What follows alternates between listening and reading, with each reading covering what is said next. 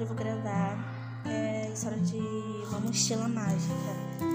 Era uma vez uma mochila que falava com as pessoas que a usavam. A mochila foi criada pela fada da, da primavera e a fada do pensamento. As duas fadas queriam que a mochila fosse livre, mas a fada mais forte era a fada da terra.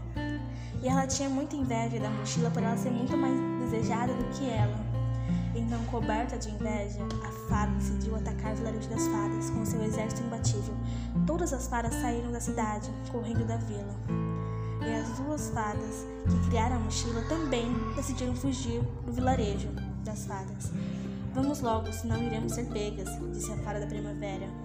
Vocês vão, eu vou ficar para ajudá-los, disse a fada do pensamento. Não, vamos juntos, disse a mochila. Não chore, mochila, disse a fada da primavera. Vamos encontrá-los, disse a fada da terra coberta de ódio. Depois a fada do pensamento se foi, a fada da primavera fugiu com a mochila para uma fazenda bem distante, em que a viagem durou quatro dias. Ao chegar na fazenda, a mochila conheceu a pera mágica e a melancia mágica, que logo se tornaram amigos. Oi, disse a pera. Oi, tudo bem? disse a melancia. Oi, disse. Vamos brincar, disse a pera. Vamos brincar de pega-pega, disse a melancia. Sim, disse a mochila coberta de alegria.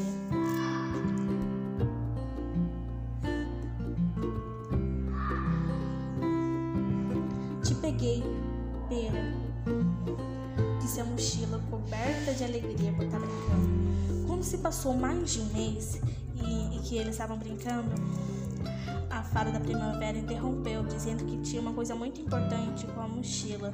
Então a comunicou que tinha que voltar para o vilarejo das fadas e que tinha, e que tinha uma semana para se despedir da pera e da melancia. Quando a pera e a melancia souberam, começaram a chorar junto com a mochila. Mas a fada da primavera não deu o braço a torcer. E lá foi a fada e a mochila para o vilarejo das fadas.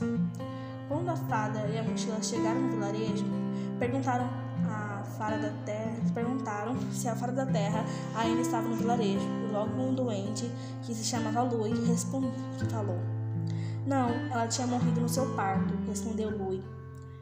Por que você perguntou? disse Lui. A fada da primavera ficou tão em choque com a resposta que logo deu uma desculpa para voltar para casa e, com e comunicar a mochila.